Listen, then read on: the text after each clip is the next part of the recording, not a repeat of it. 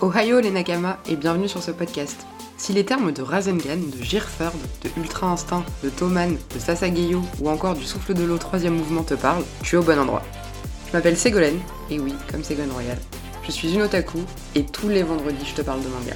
Alors enfile ton chapeau de paille et prépare tes kunai parce que là, ça va être plus ultra. Bonne écoute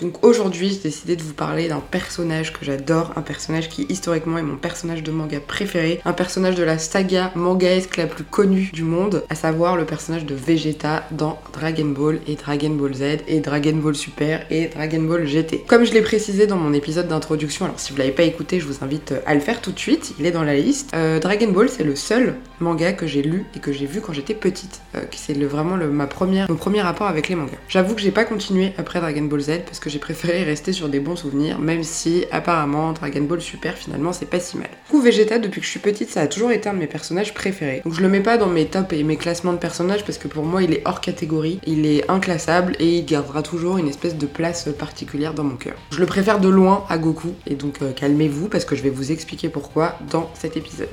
Évidemment, je ne pense pas que ce soit très utile de le préciser, mais Dragon Ball, c'est le manga un peu père fondateur du shonen qu'on connaît aujourd'hui. Donc tous les mangaka des mangas qu'on va lire de nos jours actuellement reconnaissent quasiment tous s'être inspirés et admirés Akira Toriyama, donc l'auteur de Dragon Ball, qui a su créer un vrai univers à part entière qui, plus de 30 ans après, continue de perdurer et de faire rêver petits et grands. Et ce qui est beau, c'est que Dragon Ball s'est tellement étalé sur plusieurs générations qu'aujourd'hui on peut voir des parents et des enfants qui partagent une passion pour ce manga. Alors, encore une fois, je pense que vous connaissez Dragon Ball, et si c'est pas le cas, vraiment, c'est que vous avez vécu dans une grotte pendant plus de 30 ans. Un rapide rappel sur cette œuvre, donc l'auteur, le mangaka, c'est Akira Toriyama, le GOAT que tout le monde connaît. Dragon Ball est sorti donc en 1984, et ça a duré jusqu'en 95, et ça comptabilise un total de 42 tomes. il faut savoir que les mangas, ces 42 tomes, englobent l'animé Dragon Ball, Dragon Ball Z. En France, il a été édité chez les éditions Glénat depuis 1993. Enfin, l'animé a commencé pour Dragon Ball entre 86 et 89, et qui comptabilise 153 épisodes, et Dragon Ball C'est de 89 à 96 avec 251 épisodes. Moi je trouve ça fou de me dire que Dragon Ball ça a été diffusé et ça s'est terminé avant même que je sois née.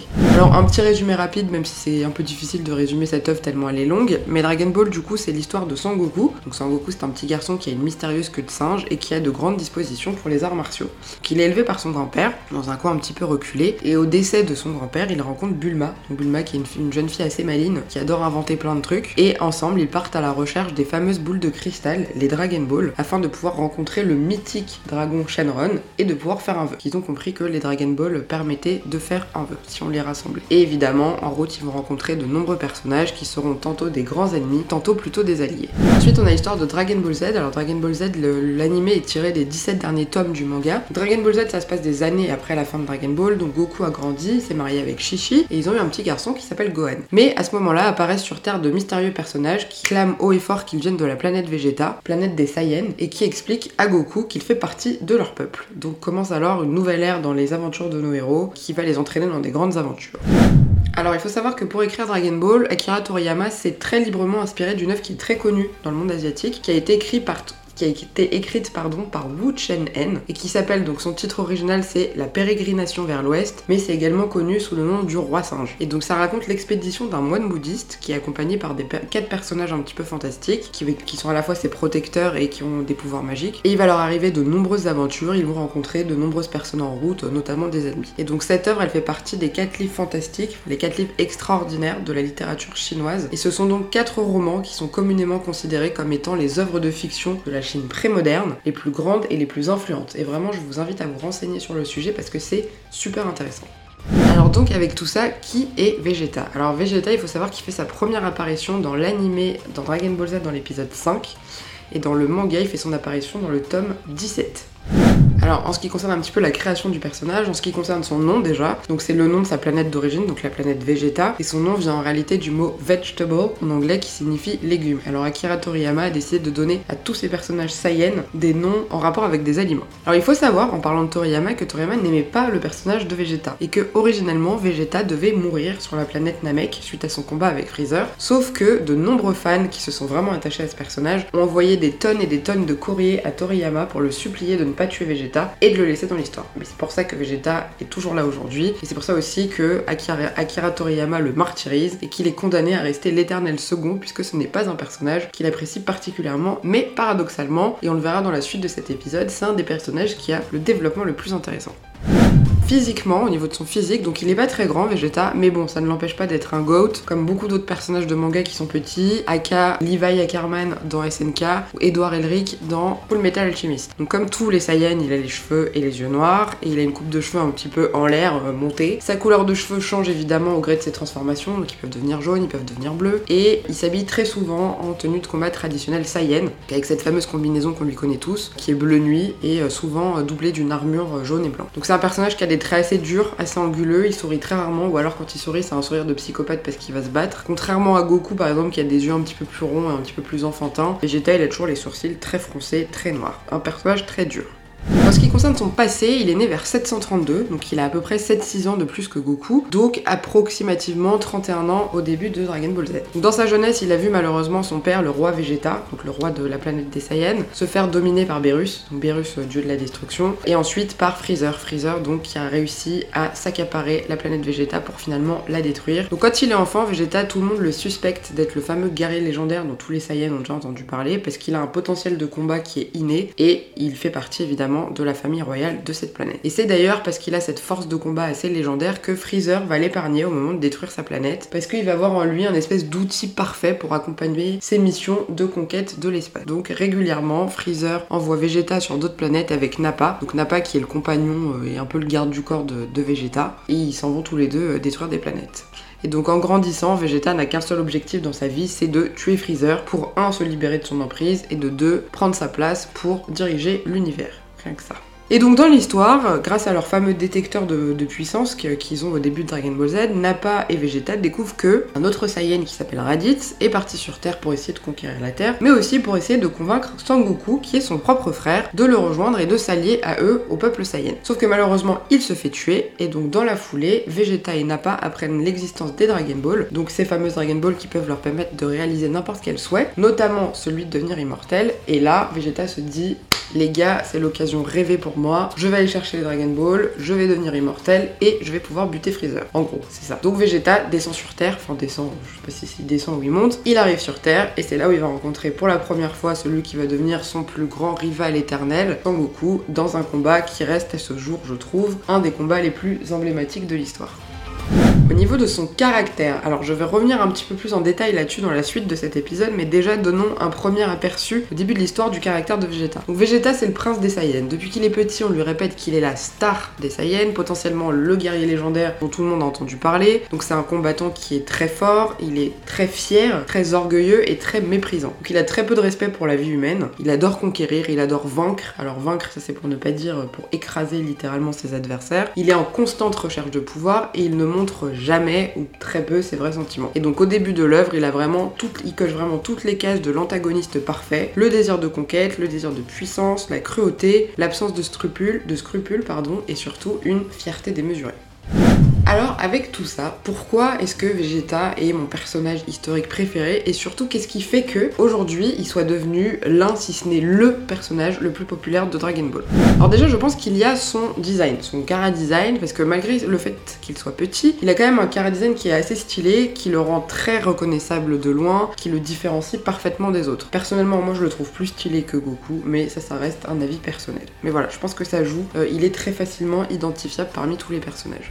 Ensuite Évidemment, on va avoir sa puissance et sa combativité. Donc c'est la première chose qu'on va remarquer chez lui au tout démarrage de Dragon Ball, c'est le fait qu'il soit puissant. Parce que sa première apparition, il est beaucoup plus fort que Goku. Il représente vraiment le combattant Saiyan à la perfection. Et du coup, forcément, ça entraîne une certaine admiration pour les personnages un petit peu puissants. Donc il a été entraîné depuis son plus jeune âge par les meilleurs professeurs de la planète Saiyan, un peuple de guerriers du coup. Et c'est d'ailleurs notamment sa puissance qui va lui donner tout son intérêt aux yeux de Freezer. Donc c'est vraiment, ça prouve qu'il a une puissance conséquente. Au départ, c'est quelqu'un qui méprise complètement la gentillesse. Pour lui, la gentillesse, c'est un aveu de faiblesse. C'est d'ailleurs ce qui fait qu'il va détester Goku euh, profondément. Mais paradoxalement, il va aussi beaucoup le respecter parce que Goku est puissant et c'est une des seules choses que Vegeta respecte, la puissance et notamment les gens plus puissants que lui. Vegeta, c'est aussi, malgré qu'il ait reçu euh, une, éducation solide de la part des Saiyans, c'est quand même un autodidacte. Il maîtrise beaucoup de techniques qui lui sont propres, par exemple le Carrick Cannon, le Big Bang, le Final Flash, etc. Parce que je vais pas trop rentrer dans les détails. Il sait faire des combinaisons de techniques qui sont assez exceptionnelles, et surtout, il sait rendre des techniques qui à la base sont plutôt banales, surpuissantes. C'est quelqu'un de très intelligent, c'est quelqu'un de stratégique, il garde son sang-froid quoi qu'il arrive, et il le regagne au besoin s'il l'a perdu quelques instants. Il se donne toujours à 100% dans tous ses combats, dans tout ce qu'il fait. Souvent, il est extrêmement violent, ce qui a tendance à déstabiliser certains de ses adversaires sa fierté et son sens du devoir. Alors, c'est l'adjectif, the adjectif qui est utilisé pour parler de Vegeta de manière internationale, c'est la fierté. C'est vraiment son trait de caractère le plus important, le plus marqué. Donc, Vegeta est quelqu'un qui est démesurément fier, démesurément orgueilleux. Donc, la grande majorité du temps, c'est plutôt un défaut parce qu'il avoue pas ses sentiments, il est très orgueilleux, il refuse de laisser apparaître une once de faiblesse, mais c'est aussi une qualité parce que, effectivement, il a été élevé comme un prince, il est héritier d'une lignée de combattants précis et du coup il se sent presque dans l'obligation de faire honneur à sa réputation, à son peuple et à son statut. Il préfère mourir que de trahir sa fierté saïenne. Donc ça lui permet ça, le bon côté des choses c'est qu'il baisse jamais les bras face à l'adversité et surtout face à son objectif final qui est celui de surpasser Goku. Donc il ne lâche jamais rien malgré qu'il ait peur, malgré qu'il ait mal, il, il ne lâche pas. Il se doit d'être le meilleur quoi qu'il en coûte et il préférera être tué par un ennemi que sauvé par un ami parce que lui, pour lui, le concept d'ami c'est un concept qui est très particulier et qu'il a du mal à concevoir. De plus, détail important, tous les fans de Dragon Ball savent que la particularité des Saiyans, c'est qu'ils deviennent de plus en plus forts après avoir frôlé la mort. Donc c'est une des raisons aussi pour lesquelles Vegeta n'hésitera jamais à se mettre en danger de mort, à se pousser lui-même dans ses derniers retranchements pour pouvoir acquérir plus de puissance. Sa rivalité avec Goku. Alors là, je vais utiliser une métaphore que vous avez certainement déjà entendue, qui est un petit peu douteuse, mais que je trouve très appropriée pour imaginer donc cette fameuse rivalité entre les deux. Donc on peut dire que Goku c'est Lionel Messi et Vegeta c'est Cristiano Ronaldo. Il un des deux, c'est un génie, son talent il est presque inné, il en devient euh, agaçant à réussir aussi brillamment en donnant l'impression de faire euh, très peu ou pas du tout d'efforts. Et à côté l'autre, c'est un acharné du travail qui lâche rien, qui passe sa vie à s'entraîner et s'entraîner toujours plus, toujours plus, toujours plus, une vraie machine de guerre. Au final, cette rivalité entre les deux, elle est au cœur de l'histoire de Dragon Ball parce que tous les deux veulent devenir plus forts, veulent devenir plus forts. Et ça, c'est accentué notamment à chaque fois qu'ils croisent un ennemi qui est plus puissant qu'eux. Donc ça, c'est vraiment une cause qu'ils ont en commun, un trait de caractère commun, c'est qu'ils ont toujours envie d'être plus forts, plus puissants. Donc ils ont été élevés très différemment. Vegeta a été élevé auprès de l'élite euh, des Saiyans, de son peuple de guerriers, quand Goku, lui, a été élevé sur Terre par Kame dans son école des tortues et par son grand-père avant lui. Donc leurs styles de combat, forcément, n'ont rien à voir, sont très différents. On va avoir Vegeta qui, lui, est un véritable stratège du combat, qui ne pense qu'à la victoire et qui ne pense qu'à écraser ses adversaires adversaire. En somme, c'est un vrai guerrier Saiyan. Et de l'autre côté, on a Goku qui lui est naturellement doué, qui va plus s'intéresser au combat en lui-même et à ses propres limites que réellement à son adversaire. Donc il a un côté un peu égoïste dans le sens où les, combats ça l'intéresse parce que ça va lui servir son propre intérêt. Et enfin, on peut dire que Vegeta déteste Goku alors que Goku est plutôt amusé, voire euh, un petit peu attaché à Vegeta d'une certaine manière. Au fur et à mesure du temps, leur relation évidemment va évoluer. Alors on peut pas dire qu'ils deviendront amis réellement parce que je pense que, comme je le disais précédemment, la notion d'ami n'existe pas pour Vegeta, mais ils ont une certaine forme d'attachement, enfin on va dire qu'ils ont un respect mutuel qui se construit avec le temps. On peut dire qu'ils sont un peu comme le Batman et le Joker, qui finalement se détestent mais ont du mal à survivre l'un sans l'autre. Alors là, je vais entrer dans le point qui pour moi est le plus important dans le personnage de Vegeta et qui fait toute sa richesse, sa pardon, c'est son évolution. Donc je pense que dans tout l'univers de Dragon Ball, Vegeta c'est vraiment celui qui a l'évolution la plus intéressante. Et finalement, parce que c'est le personnage qui se rapproche le plus de nous et qui est le plus humain. D'abord parce que c'est quelqu'un qui est toujours en proie à d'énormes tourments et à d'énormes conflits intérieurs. Donc le point de départ de tout ça, c'est le fait que Goku l'épargne suite à leur premier combat. Ça vraiment pour lui, ça va être quelque chose de terrible, ça va remettre en question beaucoup de choses et ça va petit à le faire changer de, vision, de prisme d'analyse euh, du monde. Toute sa vie, il a été un combattant, il a été un guerrier, il a été un meurtrier. Il dit lui-même qu'il n'est pas quelqu'un de bien. On lui a répété qu'il était le plus fort, le meilleur, potentiellement un guerrier légendaire. Et là, il se fait mettre au tapis par un mec qui est un terrien et qui plus est, qui est un terrien Saiyan. Donc pour lui, vraiment, c'est une catastrophe, c'est la, déchéance. Donc son monde intérieur s'effondre complètement à ce moment-là, perd sa confiance en lui. Alors évidemment, ce qu'il ne va pas montrer, puisque on parle de Vegeta, donc on parle de la fierté euh, plus plus plus. Mais c'est ce qui du coup va créer toutes ces failles, qui va créer en lui ce besoin de prouver sa valeur, ce besoin de prouver qu'il est meilleur que Goku. Le fait de passer sur Terre pour lui, parce que du coup pendant qu'il est convalescent il sera sur Terre, ça va lui permettre de finalement trouver des avantages et des qualités à la Terre, et surtout de rencontrer celle qui finira par être sa femme et avec qui il finira par avoir un enfant, Bulma. Donc lui qui détestait la Terre et qui était plutôt parti pour la détruire, finalement il se retrouve à y vivre, il se retrouve à tomber amoureux d'une terrienne, et il se retrouve à avoir un enfant avec elle, à construire une famille. Donc c'est quelqu'un de sensible, Vegeta, même s'il le montre peu évidemment, et qui montre peu ses sentiments de manière générale, sauf quelques fois, notamment une fois où il s'est laissé aller à pleurer pendant son combat contre Freezer euh, sur Namek. Et ça, ça va avoir tendance à l'agacer au plus haut point parce qu'il a l'impression de s'être adouci depuis qu'il vit sur Terre et depuis qu'il est au contact des humains. Malgré son naturel très fier, il prouvera de nombreuses fois qu'il aime Bulma, notamment euh, cette scène que nous avons tous en tête quand il se fait gifler par Berus et que Vegeta se met dans une colère noire en hurlant sur Berus. Oh, non Comment oses-tu? Frapper ma Bulma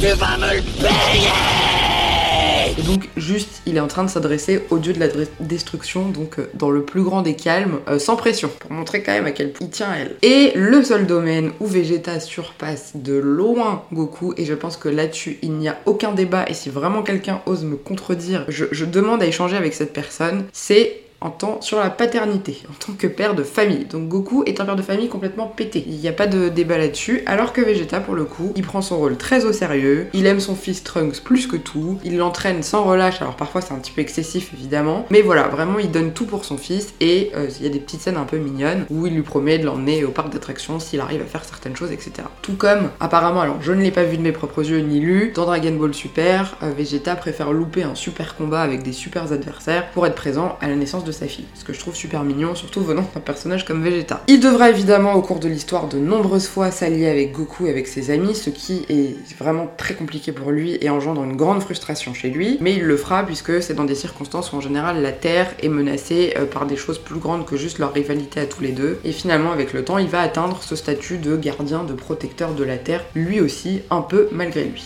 Et enfin je trouve que là où on constate réellement son vrai changement de personnalité, c'est pendant l'arc bout. Pendant l'arc bout, il est obligé d'aller demander de l'aide à un méchant, un magicien maléfique, Babidi, pour pouvoir redevenir méchant et redevenir cruel, pardon, et se transformer en Majin Vegeta, donc le fameux Vegeta avec son M sur le front, pour pouvoir retrouver de la puissance et évidemment surpasser Goku. Mais cela est bien une preuve que le Vegeta cruel et terrible qu'on connaissait au début n'existe plus puisque aujourd'hui il est obligé de faire appel à des maléfices pour pouvoir redevenir méchant. Donc ça veut dire que petit à petit il se purifie et qu'il devient un personnage avec un cœur plus noble. Et enfin, il, attendra il atteindra l'apogée de son évolution à la suite de deux événements qui vont être assez marquants pour un personnage comme lui. La première, c'est quand enfin il reconnaîtra que Goku est plus puissant que lui et qu'il ne le surpassera jamais et qu'il sera toujours l'éternel second. Pour quelqu'un d'aussi fier que lui, c'est quand même compliqué euh, à admettre. Et enfin, la deuxième, c'est quand il se sacrifiera lui-même en donnant sa propre vie pour essayer de sauver la Terre et les siens face à bout.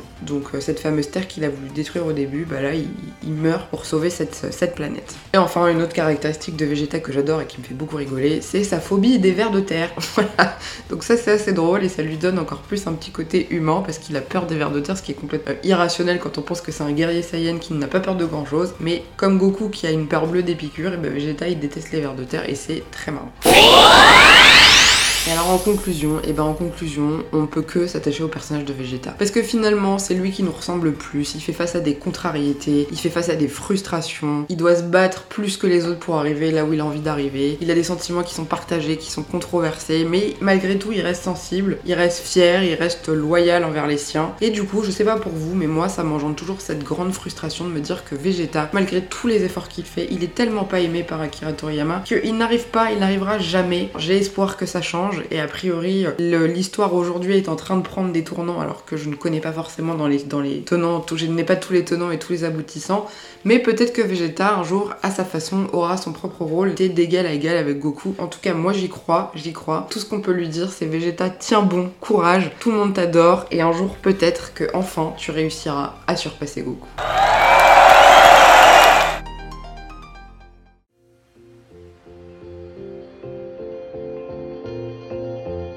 Merci pour ton écoute, j'espère que cet épisode t'a plu.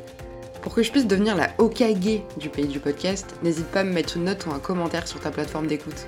Ça me donnera évidemment du ki et du chakra pour préparer la suite. Sayonara et à vendredi pour un prochain épisode.